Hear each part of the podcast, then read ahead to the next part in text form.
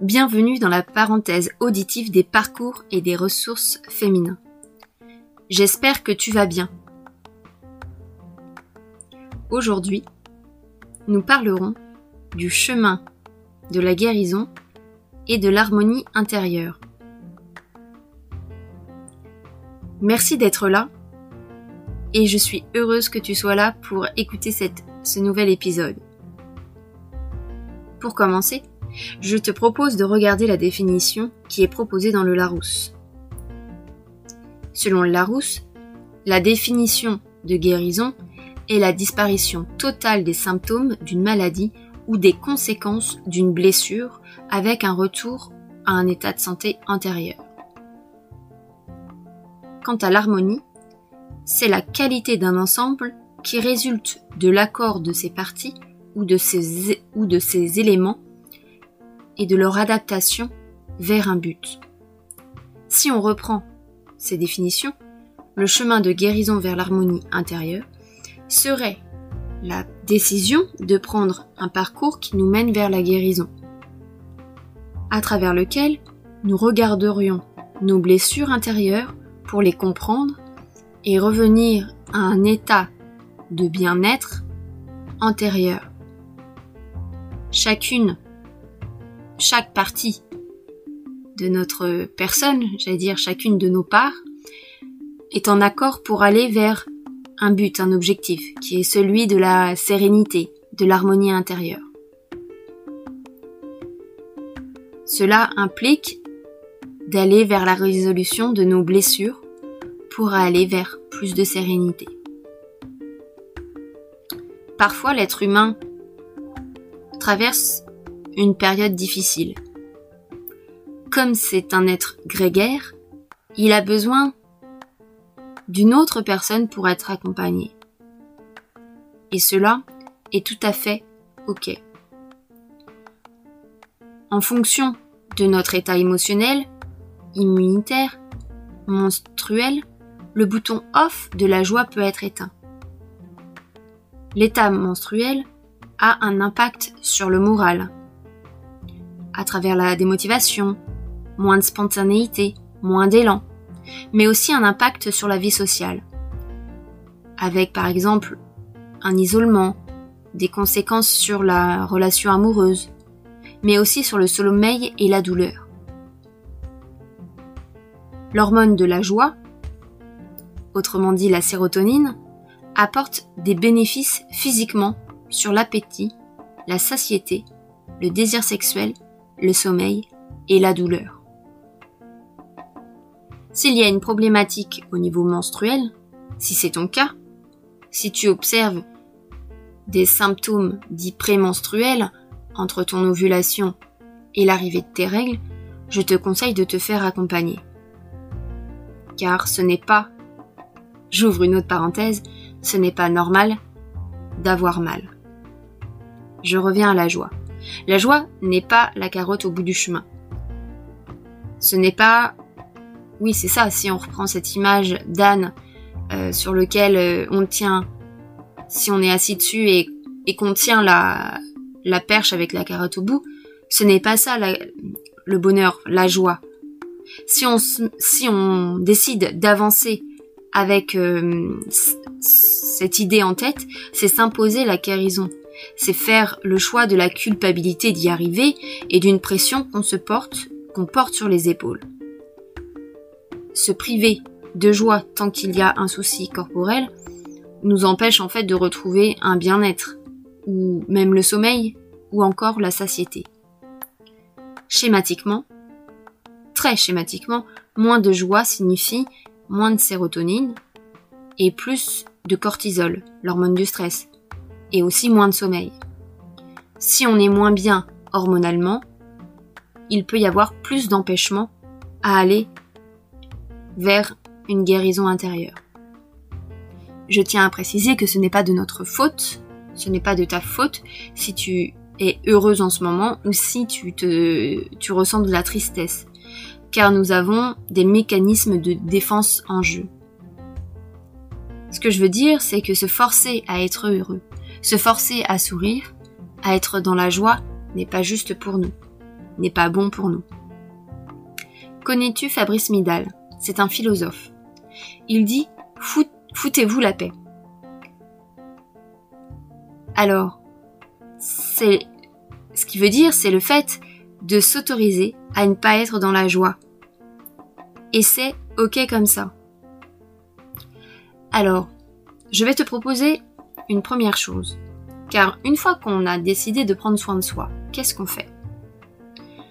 Même si tout n'est pas ok autour de nous, dans notre situation, dans notre environnement, dans notre euh, euh, environnement, j'allais dire, euh, à la fois professionnel, familial ou amical, qu'est-ce qu'on peut faire?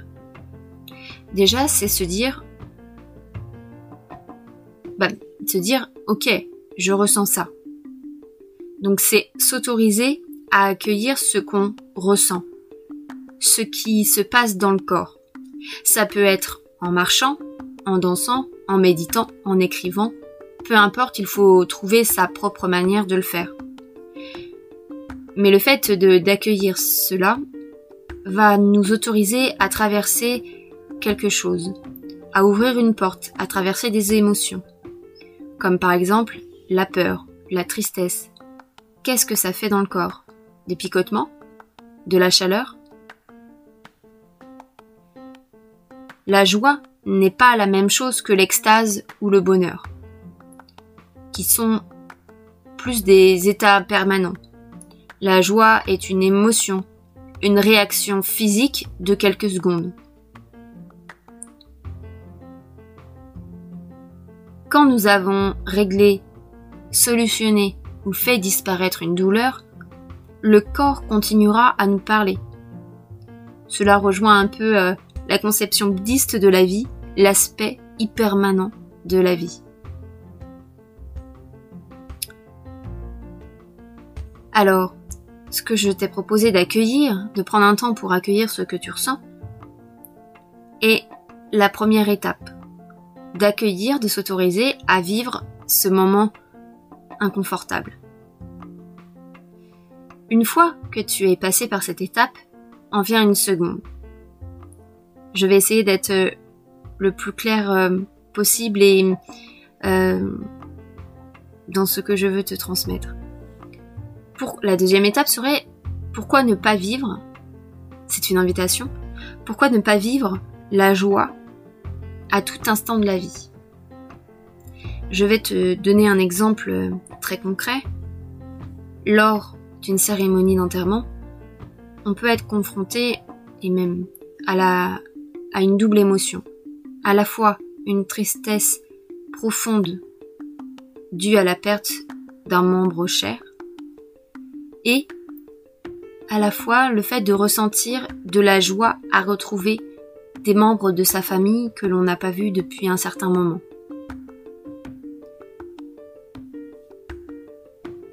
Ça, c'est la deuxième étape. Cependant, je tiens à préciser qu'il est important de passer par la première. Je te propose maintenant d'aller vers l'harmonie intérieure. Qu'est-ce que c'est? On a vu la définition tout à l'heure, mais je te propose un éclairage par rapport à ce que je viens d'aborder, d'aborder par rapport à la joie. Je vois l'harmonie intérieure comme un équilibre entre notre vulnérabilité et notre force. Un équilibre, oui, parce que c'est un mix de haut et de bas. De haut et de bas énergétique, émotionnel et d'événements qui se passent dans notre vie. Et la vie est faite de ça. Être en phase avec cette notion d'harmonie intérieure ne veut pas dire que l'on se coupe de tout ça. C'est en fait être en paix avec ce qui peut nous arriver, on prend le recul nécessaire pour accepter ce que l'on vit. Ce sont des moments passagers et notre force, c'est de savoir switcher notre état de pensée du moment. Bien sûr, c'est un réel apprentissage. Être en phase avec ce que l'on vit, l'accueillir, le vivre, le laisser passer, l'accepter, le traverser, sans avoir le contrôle totale de la situation, cela s'apprend. Et dans les moments de crise, on peut être privé de nos ressources. Prendre des décisions dans ces moments-là n'est pas le plus facile. Et il faut parfois reporter cette prise de décision. Un moment de calme peut, s'avérer nécessaire.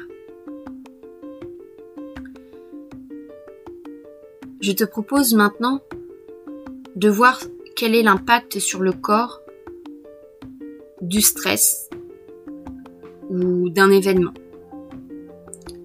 Je vais évoquer trois phases. La première, la phase d'alarme. Face à un événement ponctuel, ton corps réagit de manière à assurer un équilibre ou ta survie. Tu sécrètes alors de l'adrénaline, ta respiration et ton cœur s'accélèrent. Tout est mis en place pour que tu puisses gérer l'immense danger soit par le cri, soit avec une chaussure, soit par la fuite. Une fois l'araignée hors de ta vue, tu retrouves ton calme. La phase de résistance, la deuxième, c'est quand l'événement ponctuel devient chronique. Un peu comme si tu voyais des araignées passer dans ton salon tout le temps, qu'elles soient réelles ou imaginaires. Pendant cette phase, ton corps entre en résistance pour survivre et sécrète la fameuse hormone du stress, la cortisone. La troisième phase est la phase d'épuisement. À force de résister, ton corps a puisé dans ses réserves et s'est épuisé. À un moment donné, il ne peut plus réagir face aux dangers réels ou imaginaires. Tu es épuisé et c'est la porte ouverte au burn-out.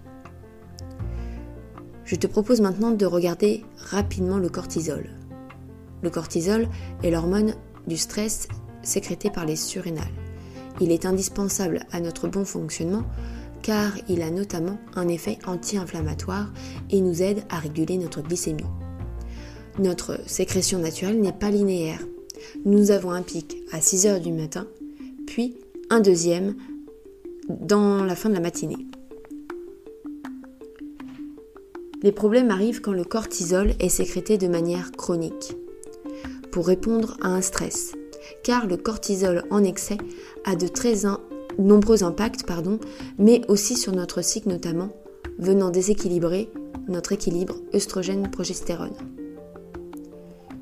Le cortisol sécrété en excès vient perturber l'axe cerveau-ovaire, pouvant impacter l'ovulation. Le cortisol a le même précurseur que la progestérone. Donc, en cas de besoin, le corps va utiliser ce même précurseur et sécréter du cortisol. Cela a donc un impact direct sur ton niveau de progestérone. Le stress crée de l'inflammation chronique dans ton cerveau et va brouiller la communication entre ton cerveau et tes ovaires. Le stress vient booster la sécrétion d'insuline, ce qui va stimuler tes ovaires et les inciter à produire plus d'oestrogène. Le stress perturbe ton foie et ta flore intestinale, garante de la bonne détoxification de tes hormones. Le stress induit la hausse de concentration de prolactine, l'hormone de la lactation. Or, un taux élevé de prolactine réduit la production de progestérone, ce qui stimule la sécrétion de prolactine et ainsi de suite. Tu comprendras ainsi que le stress au quotidien n'est pas bon, mais on peut y remédier. Je te présenterai ça dans d'autres épisodes. Pour te remercier d'avoir écouté cet épisode jusqu'au bout et de te choisir en prenant parmi les ressources que je te propose celle qui te convient, je te propose un code. Ce code, en minuscule et sans espace, est Je me choisis, te donnera accès à mes accompagnements à moins de 50%. Merci de m'avoir écouté et à bientôt dans le prochain épisode déjà disponible.